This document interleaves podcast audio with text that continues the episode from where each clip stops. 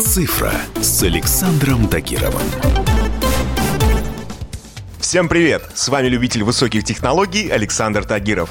И сегодня у нас на повестке главный тренд 2020 года, который вернулся к нам из прошлого. Все правильно, это складные смартфоны. Если посмотреть на ключевых производителей в мире гаджетов, то почти все они уже успели проанонсировать выпуск раскладушек, а некоторые из них уже даже выпустили на рынок.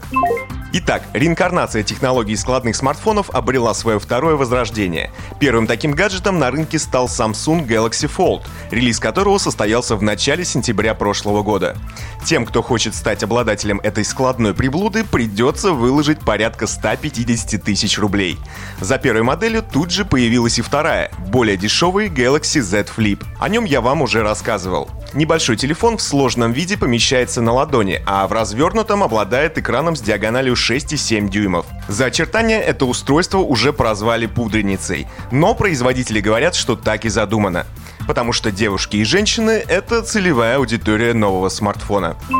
Конкурентов у Samsung хватает. В Motorola уже успели выпустить модель Razer 2019, пытаясь догнать конкурентов и порадовать фанатов, ностальгирующих по модели далекого 2004 года. Ну а Huawei еще в феврале представила модель Mate X, которая складывается экраном наружу.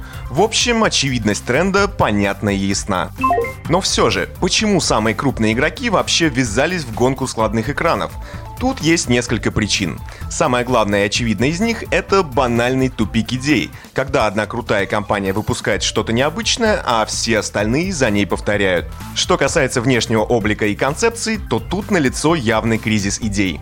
Вряд ли кто-то сможет отличить новый смартфон Samsung от не очень дорогого LG, не видя его логотипа. Гаджеты на рынке сегодня просто все на одно лицо, и с этим нужно было что-то делать. В конце концов, смартфон — это не только возможность позвонить другим, но для некоторых еще и способ подтвердить свой статус.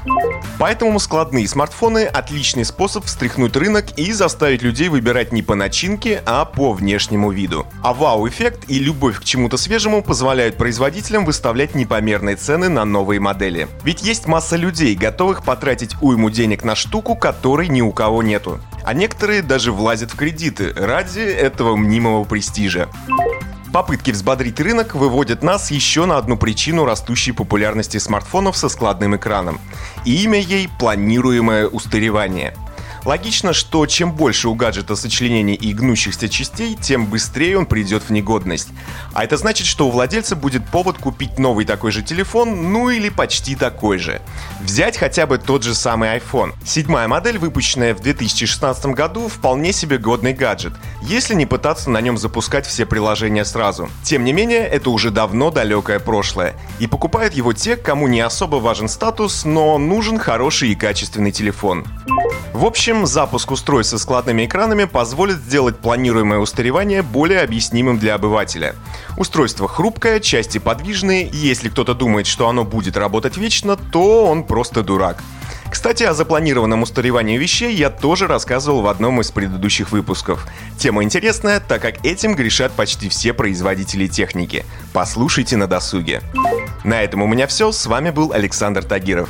Ищите мои подкасты на всех популярных платформах, подписывайтесь, ставьте лайки и оставляйте комментарии. Всем хай-тек пока и да пребудут с вами технологии. Цифра с Александром Тагировым.